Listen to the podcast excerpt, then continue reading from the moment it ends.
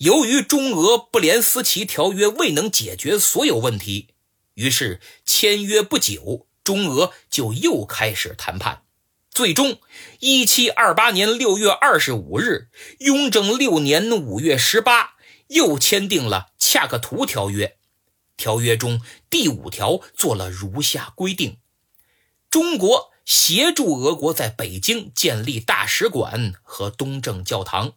允许在教堂进行宗教活动。俄国的四名神父由中国人供给膳食。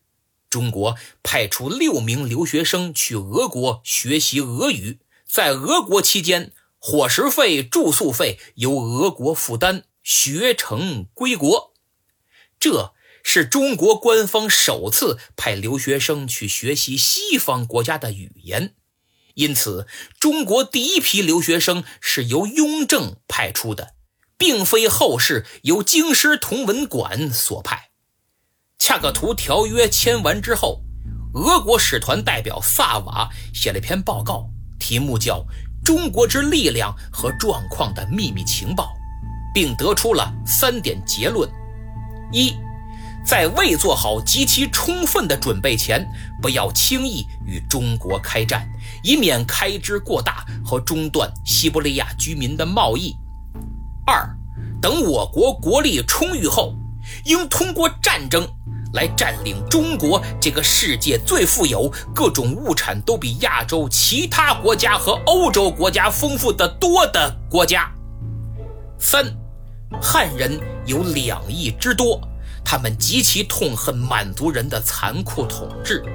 如果听到在边界出现了强大的敌人，或者中国军队仅仅吃了一次败仗，那么毫无疑问，在中国就有可能爆发内战。很多省份也许会发生叛乱，满族人就不得不分散兵力，一部分用来在各省作战，一部分作为强有力的驻防军用来保卫各个要塞，最后一部分则开赴战场对付敌人。这萨瓦真是神预言呐，而且极富战略眼光。